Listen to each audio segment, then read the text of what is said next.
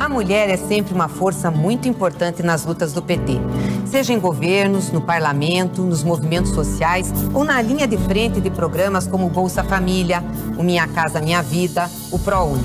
Precisamos que as mulheres participem ainda mais da política. É assim que faremos um Brasil mais justo e acolhedor. Vem com a gente, vamos juntas reconstruir o Brasil.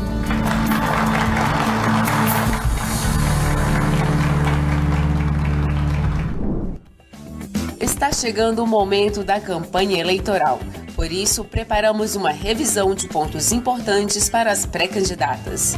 Nas aulas dessa semana, vamos rever os temas sobre legislação eleitoral e comunicação. Começamos com a revisão com Gabriela Araújo, que fala sobre a reserva de vaga para as mulheres e pré-campanha. E Agnes Arruda, que aborda a comunicação e o feminismo na política.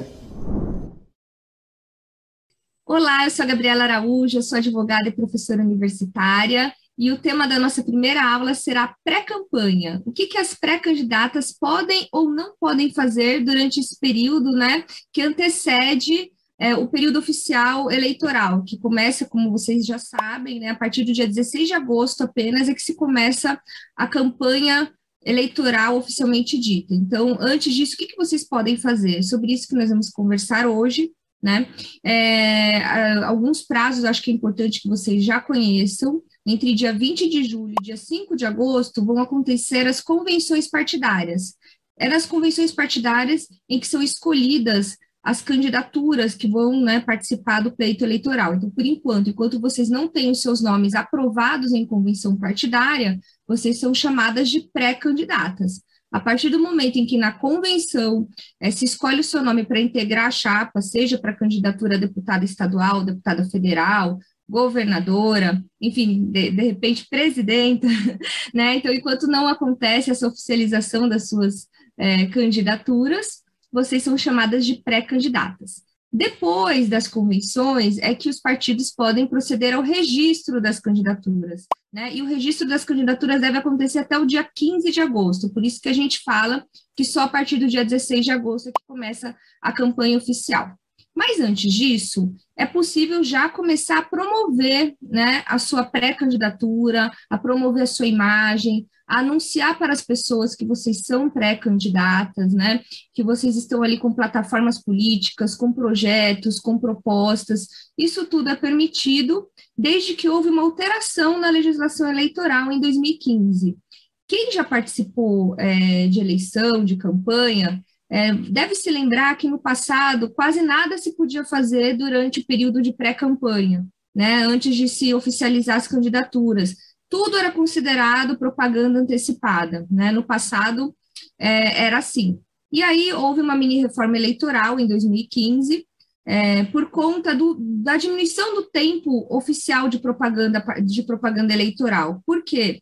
É, antigamente, a propaganda eleitoral, ela durava, oficial, durava 90 dias, mas aí ela foi cortada pela metade, hoje ela dura praticamente 45 dias apenas. Então, para compensar esse período curtíssimo que a gente tem de campanha eleitoral, é, houve uma, uma alteração na legislação e hoje é permitida a pré-campanha. Quase tudo é permitido durante a pré-campanha, é, com algumas exceções. O que, que não se pode fazer na pré-campanha? Não se pode pedir voto de forma explícita, né? Falar, eu estou pedindo seu voto, isso não pode fazer.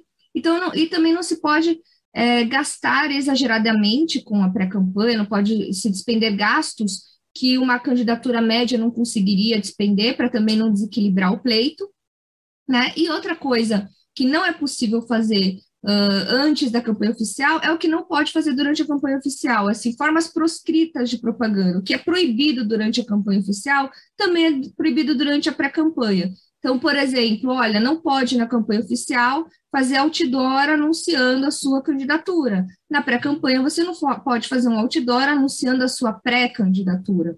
Né? E aí, onde você vai encontrar uh, a regulamentação da pré-campanha, do, do, que se pode fazer de anúncio da sua pré-campanha, da sua pré-candidatura. No artigo 36A da Lei 9.504 de 97, que é a Lei das Eleições. Né? A Lei 9.504 de 97, que todo mundo já conhece, que é a Lei das Eleições, ela estipula lá é, todas as hipóteses de, permitidas de pré-campanha. Então, ela diz o seguinte: que não configuram propaganda eleitoral antecipada, desde que não envolvam pedido explícito de voto, os seguintes atos, que poderão ter cobertura dos meios de comunicação social, inclusive via internet. A menção à pretensa candidatura, a exaltação de qualidades pessoais das pré-candidatas, o pedido de apoio político e a divulgação da pré-candidatura das ações políticas desenvolvidas e das que se pretende desenvolver. Ou seja, você pode, inclusive, ir a um programa de TV, inclusive a um programa de rádio, ser entrevistada por esses programas e dizer: eu sou pré-candidata e caso eu venha a ser eleita, as minhas plataformas políticas são essas, essas e essas, né? Então, isso é possível. É, a única questão é que, quando você vai em, né, a um programa de TV ou de rádio, é, esses programas de TV, essas emissoras, eles mesmos são responsáveis por aí é, dar oportunidade para suas adversárias ou seus adversários políticos também, dar espaço para eles, mas aí o problema é mais deles do que seu. Se você for convidada, você vai e você fala que é pré-candidata, porque a lei eleitoral permite isso, né? Então, ela permite também a realização de reuniões de iniciativa da sociedade civil, dos partidos políticos, reuniões, encontros, debates para falar sobre a sua pré-candidatura, sobre as suas plataformas políticas, né? É, ela permite que você uh, se coloque, né? Se coloque aí, exponha a sua imagem como pré-candidata desde já, né? Não precisa esperar só dia 16 de agosto para dizer que você vai disputar as eleições. O que você não pode fazer, como eu já mencionei aqui, vou ficar repisando, é pedir voto de forma explícita, é dizer eu peço seu voto. Isso você não pode dizer. Mas dizer conto com seu apoio para que no futuro, né, venha fazer parte da nossa campanha, né, dizer de uma forma mais genérica, isso já tem até jurisprudência, a Justiça Eleitoral já regulamentou isso, uh, dizendo que não tem problema, o problema é só pedir voto explicitamente. Outra coisa que se pode fazer na pré-campanha é o impulsionamento de conteúdo político-eleitoral, né? De conteúdo de pré-campanha mesmo, dizendo das suas plataformas, o que você pretende, desde que você não peça voto, novamente, repito, é, como é permitido na campanha. Então, tudo que é permitido, esse impulsionamento não é permitido na campanha, então também é permitido na pré-campanha, desde que não haja pedido explícito de votos e que seja respeitada a moderação de gastos. A própria resolução do TSE, que trata sobre propaganda eleitoral, ela fala sobre impulsionamento de conteúdo na pré-campanha e ela coloca essa limitação. Olha, você tem que tomar cuidado com a moderação de gastos. Por quê? Porque, como eu já mencionei para vocês, houve uma decisão do TSE uma resposta a uma consulta em que ele regulamentou de alguma forma o que pode e o que não pode ser feito na pré-campanha. E o que, que foi dito ali, eu até anotei aqui, é um trecho do voto do ministro Luiz Fux, em que ele coloca os critérios norteadores uh, que vão regulamentar a pré-campanha. Então, ele diz o seguinte: o pedido explícito de votos, entendido em termos estritos, caracteriza a realização de propaganda irregular, independentemente da forma utilizada ou da existência de dispêndio de recursos, tá? Então, pedido explícito de votos não pode. Outro ponto, é, os atos publicitários não eleitorais, assim entendidos aqueles sem qualquer conteúdo direto ou indiretamente relacionados com a disputa, consistem em indiferentes eleitorais, situando-se, portanto, fora da alçada desta justiça especializada. O que, que ele quer dizer com isso? Olha, por exemplo, você fazer um cartaz felicitando a cidade pelo seu aniversário, né? Um outdoor. Você pode fazer um outdoor, mas desde que não tenha nenhum conteúdo eleitoral. Um outdoor falando, é, né? Eu, eu, vou falar, eu como advogada, meu nome, sou Gabriela Araújo. Então, a advogada Gabriela Araújo dá parabéns para a cidade de São Paulo pelo seu aniversário. Não existe conteúdo eleitoral nenhum. Eu não estou falando a pré-candidata Gabriela Araújo, né? A pré-candidata Gabriela Araújo é muito competente, tem. Não, eu só estou dando parabéns. Isso pode, é considerado um indiferente eleitoral, porque a gente está em período anterior ao período oficial de campanha, eu não estou falando nada de relacionado à campanha, então isso é considerado indiferente eleitoral. A justiça eleitoral nem vai ligar para isso. Agora, por outro lado, né? Aí tem um terceiro critério aqui. O uso de elementos classicamente reconhecidos como caracterizadores de propaganda, desacompanhado de pedido explícito e direto de votos, não enseja irregularidade per se.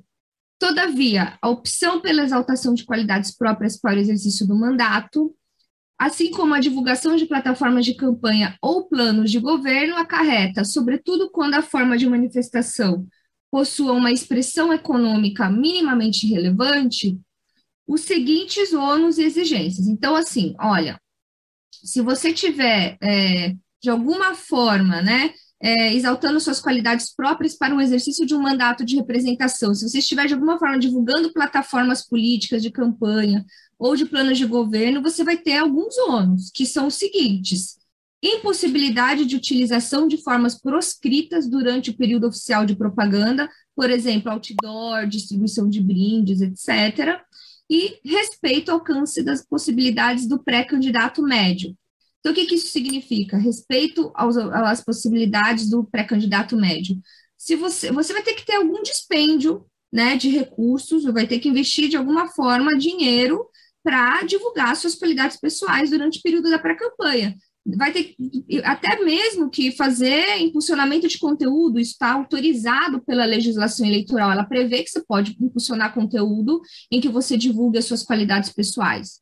Né? Nesses casos, quando de alguma forma você está divulgando a sua pré-candidatura, divulgando as suas qualidades para o exercício de um mandato eletivo, nesse ano de eleição, é, você precisa uh, gastar de forma moderada, de uma forma que qualquer adversária sua, que seja pré-candidata, também pudesse arcar, né? Então, por exemplo, você não pode gastar um milhão na pré-campanha, né?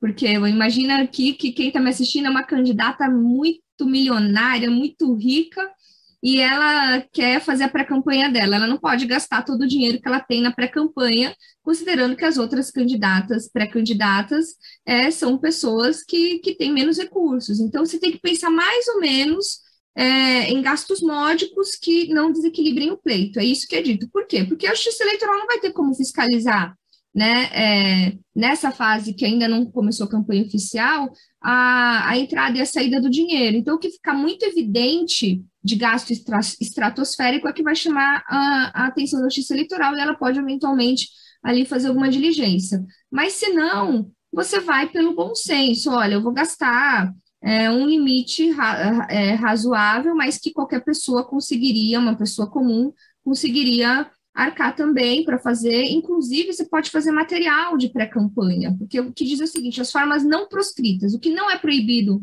na propaganda oficial também não é proibido na pré-campanha, desde que o conteúdo desse material não peça explicitamente voto e desde que no conteúdo desse material não, não seja gasto um valor estratosférico.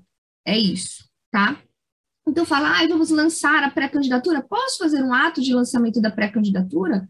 Pode fazer. Posso fazer uma reunião em praça pública com aparelho de som, parecendo até mesmo um comício? Pode fazer, desde que você não gasta um valor estratosférico. Você vai juntar uma turma na praça da sua cidade, vai subir no coreto e vai levar uma caixinha de som com microfone, vai falar boa tarde, né, cidade, eu sou pré-candidato, você pode fazer. Agora, você não pode montar um trio elétrico, porque, obviamente, né, é, as suas adversárias, candidatas médias, não vão ter dinheiro para contratar uma mega estrutura de som. Agora, lógico que os partidos podem fazer eventos de lançamento de pré-candidatura, porque aí é com dinheiro dos partidos políticos, aí é outra coisa, quando os partidos políticos fazem ali organização de eventos uh, intrapartidários. Tanto é que a própria resolução ela fala que os partidos políticos podem é, promover eventos de é, prévias partidárias, um, reunião dos, da, dos filiados, enfim, de militância, sem que isso configure propaganda antecipada. Mas outra coisa acho que eu acho que é importante de, de mencionar aqui, e a gente vai aprofundar na aula em que a gente vai tratar sobre financiamento de campanha, é o crowdfunding, a arrecadação prévia de recursos para a campanha eleitoral, que pode começar já a partir do dia 15 de maio. Então, outra coisa que se pode fazer na pré-campanha, e nem todo mundo faz, mas deveria, é contratar uma empresa que faz ali o financiamento, a arrecadação de recursos para o financiamento coletivo. Né? Então, o que, que é isso? Uh, tentando falar de uma forma uh, mais uh, que seja é, mais clara assim. a Justiça Eleitoral ela cadastra empresas, né, que são certificadas e autorizadas a operar como intermediárias na arrecadação de recursos para campanhas eleitorais. Esse financiamento coletivo, que é essa arrecadação de recursos que é feita pela internet, inclusive, ela pode acontecer antes e durante a campanha. No período de pré-campanha, é, a lei eleitoral, a resolução da, do TSE diz que de se for contratada essa empresa, uma das empresas que está autorizada pela Justiça Eleitoral para operar dessa forma, é, já pode começar a partir do dia 15 de maio a, a, a, a, investir na sua campanha. As pessoas que querem investir na sua campanha, os seus apoiadores já podem começar a depositar dinheiro né, via internet na conta dessas empresas. E caso a sua campanha é, seja oficializada ali a partir do dia 16 de agosto, as empresas vão transferir esses recursos que, ela foi, que elas foram arrecadando desde maio para sua conta de candidata. Né? Por quê? Porque vocês não podem agora é, arrecadar recursos na sua conta pessoal. A única forma de arrecadar recursos previamente, né, ao período oficial de campanha, é por meio de empresas intermediárias autorizadas pela Justiça Eleitoral a operar. Então, vocês entram no site do TSE, lá vai ter uma lista das empresas que estão aprovadas pela Justiça Eleitoral. O que, que essas empresas vão fazer? Elas vão fazer um site, elas vão divulgar sua pré-candidatura, vai ter seu nome, sua imagem, suas plataformas políticas, elas vão colocar ali um mecanismo que vai permitir que as pessoas façam doação para sua candidatura, elas vão emitir recibos para essas pessoas que vão fazer as doações, né, para as pessoas físicas, vocês sabem que só pessoas físicas que podem doar, e vão funcionar como intermediários, como se fossem fiéis depositárias. Caso o seu registro de candidatura lá para agosto seja efetivado, caso você seja aprovada pelo partido para ser candidata e depois tenha o seu registro é, regulamentado lá perante a Justiça Eleitoral, aí sim a, a empresa vai poder transferir para sua conta de candidata, você vai um CNPJ de candidata, você vai ter é, uma conta bancária específica para sua campanha, aí essa empresa vai transferir os valores para sua conta. Mas se por um acaso você desistir de ser candidata, ou o partido não aprovar sua candidatura, ou der algum problema e seu registro não for efetivado, a empresa fica responsável por devolver todo o dinheiro é, para as pessoas que fizeram as doações. Então, é por isso que só pode ser realizada essa arrecadação prévia de recursos a partir de maio por empresas intermediárias autorizadas pela Justiça Eleitoral, porque ela fica com essa responsabilidade de devolver o dinheiro para as pessoas que doaram, caso a sua campanha não, não seja realmente oficializada, a sua candidatura não seja realmente oficializada.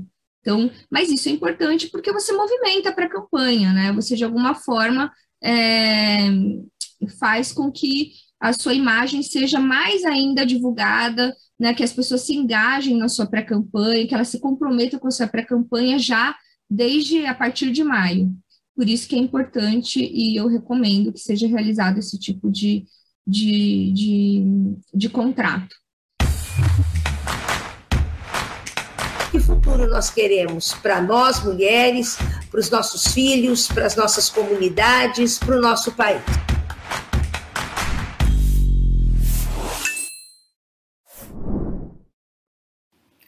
Oi, meu nome é Agnes, eu sou jornalista, professora universitária mestre e doutor em comunicação autora também do livro O Peso e a Mídia, uma alta etnografia da gordofobia sob o olhar da complexidade. Nesse livro, que é fruto da minha tese de doutorado, eu traço um paralelo entre histórias de vida de pessoas que sofreram gordofobia, o preconceito contra as pessoas gordas e histórias de vida de personagens gordas de produtos midiáticos, ou seja, séries, novelas, filmes, programas de televisão em geral, demonstrando a imbricada relação do preconceito com a mídia hegemônica, com os meios de comunicação hegemônico. É, entendendo, né, além disso, que a gordofobia, por mais que seja um preconceito contra homens e mulheres gordos, contra pessoas gordas de uma, maneira, de uma maneira geral, é, na sua socialidade afeta principalmente mulheres, né? E aí a gente vai vendo que a construção do preconceito ela se dá tanto socialmente quanto mediaticamente por interesses que perpassam uma série de questões principalmente mercado e principalmente patriarcado. Então, quando a gente vai falar sobre assuntos que são relacionados a esse tema, a gente precisa entender que muito mais do que uma causa, é, determinados preconceitos e determinados tratamentos direcionados especialmente às mulheres são consequência de um sistema estruturante da nossa socialização, e isso tem mais ou menos a ver com o que eu vou trazer aqui para você hoje. Você que tomou uma decisão super importante de ser candidata a um cargo eletivo nessas eleições, é, e que precisa né, se relacionar com os meios de comunicação, uh, não só estando disponível para entrevistas, debates e também né, para ter esse espaço nas redes sociais da internet, que é um espaço fundamental, importante necessário para que você possa ter contato com quem vai votar em você, com as pessoas que precisam te conhecer, para divulgar suas plataformas de campanha, e com isso se torna também suscetível aos ataques e às as diversas questões que estão relacionadas à imagem da mulher, a como a mulher é tratada nos espaços midiáticos. Antes de começar, no entanto, eu preciso falar de alguns demarcadores, né? Eu sou uma mulher cis, branca, sudestina e sou uma mulher gorda. Uh, por muito tempo eu ignorei essa característica minha, não porque eu ignorasse que eu fosse gorda, muito pelo contrário, eu sempre soube que eu era gorda e sempre soube que eu era tratada diferente, né, das pessoas por conta do meu tamanho. Só que foi só recentemente, um pouco antes de eu começar a desenvolver a pesquisa para o peso e a mídia, que eu me dei conta de que havia um preconceito, havia um negócio chamado gordofobia. E isso mudou minha vida completamente, porque eu entendi então que eu fui fui vítima, isso continua sendo, né? O fato de eu tratar sobre isso, trabalhar, escrever sobre isso, não, não acaba com o preconceito, a gente problematiza ele, mas que fui e continuo sendo vítima de um preconceito. E que esse marcador que eu tentei apagar, seja de maneira simbólica, uh, ou seja, de maneira concreta, então simbólica, porque a gente tem até medo de falar, né? Gorda, gordo, né? Então cria eufemismos, gordinha, fofinha, forte.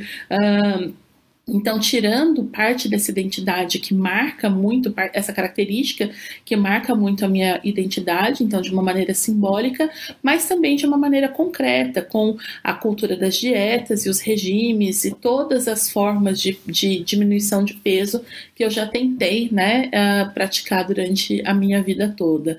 Uh, é importante a gente falar isso porque é importante a gente reconhecer quais são os nossos marcadores, quais são os elementos que identificam a nossa identidade, que dão, é, que perpassam socialmente aquilo que a gente é. Sem eu me identificar e sem eu me apropriar dessa identidade, eu tentava apagá-la a todo custo, como se fosse possível, como se uma roupa preta que emagrece, né, disfarçasse que debaixo daquele pano tem uma pessoa gorda. E ao incorporar isso, ao trazer isso para minha identidade, eu percebi que muitas das questões, né, e muito da minha personalidade passa por essa característica pelas, que, pelas, pelas vivências que eu tive a partir dela. E aí eu consigo ter uma vivência plena, uma característica plena, né, algo, algo que é extremamente meu, unicamente meu, para poder enfrentar uma série de questões, uma série de, de, de possibilidades. É importante a gente frisar que a gordofobia gordofobia, assim como é, a as diversas questões de padronização estética, uh, elas atingem, elas acometem homens e mulheres, como eu disse.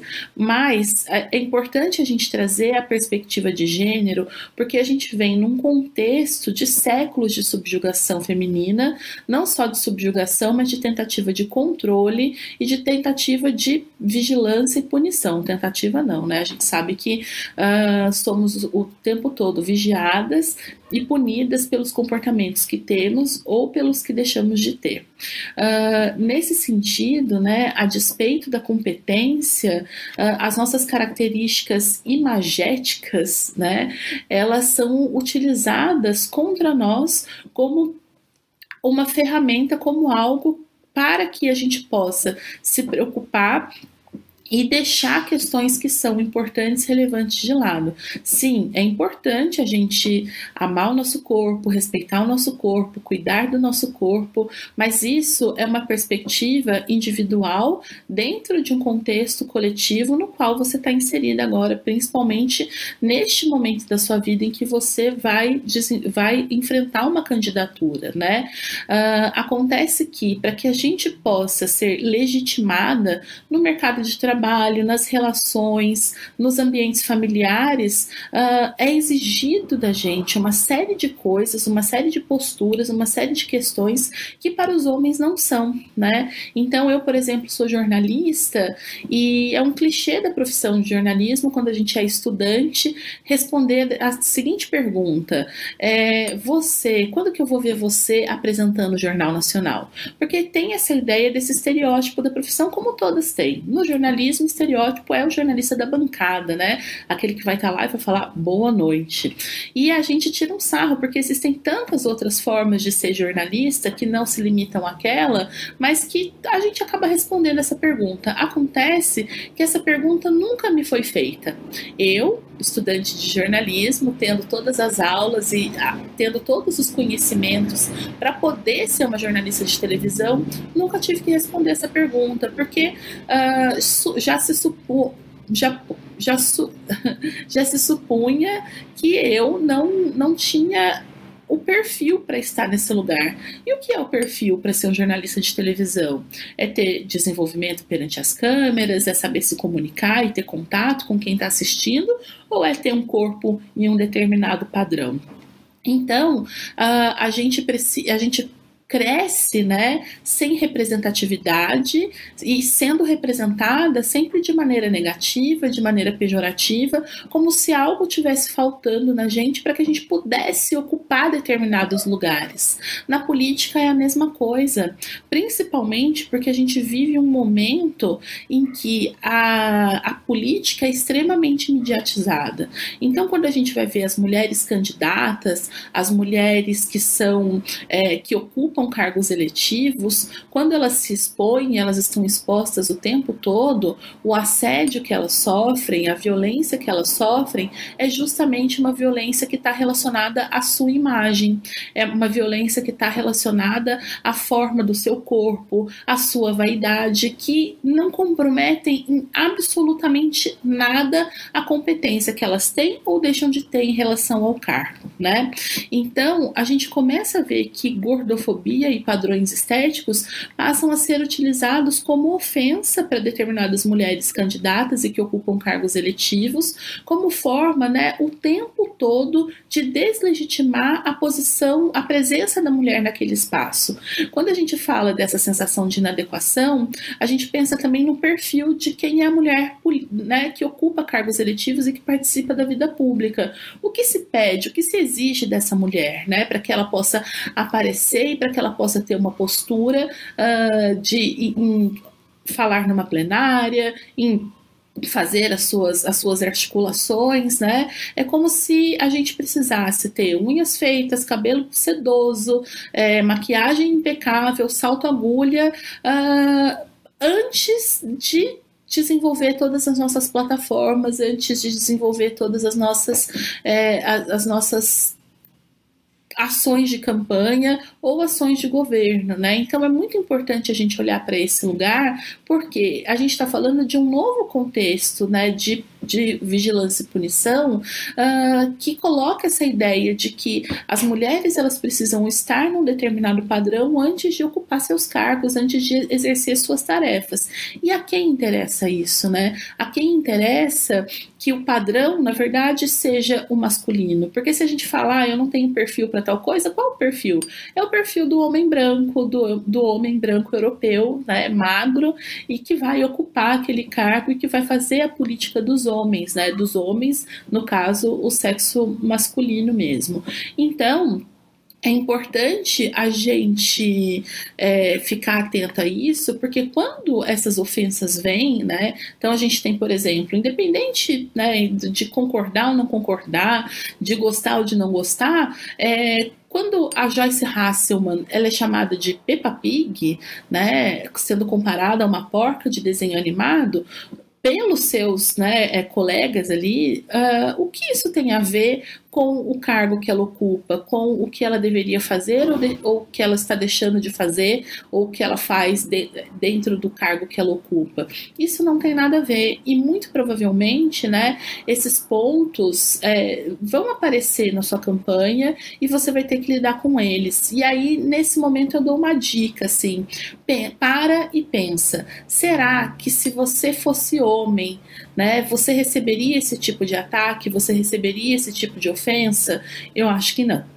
Né? É, é, importante a gente saber distinguir, e aí você vai se dar conta que você está sendo vítima desse machismo estrutural, né? dessa violência que quer nos colocar cada vez mais à parte da vida pública, porque as soluções femininas, feministas, elas estão relacionadas à coletividade e não à individualidade da política que é feita pelos homens.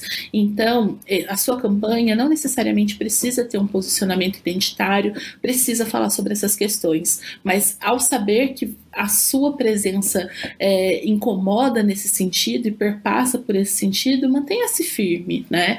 Porque a gente precisa saber que esse tipo de coisa acontece, saber de onde isso vem, né? Desse lugar de que uh, se a gente é, está ali preocupado, se a gente está ali uh, preocupado com a nossa, o nosso cabelo, com o nosso sapato, com a nossa unha, a gente não vai estar preocupado com outras coisas que são tão importantes, que são muito importantes importantes, e é isso, né? A gente não destrói o patriarcado estando com fome.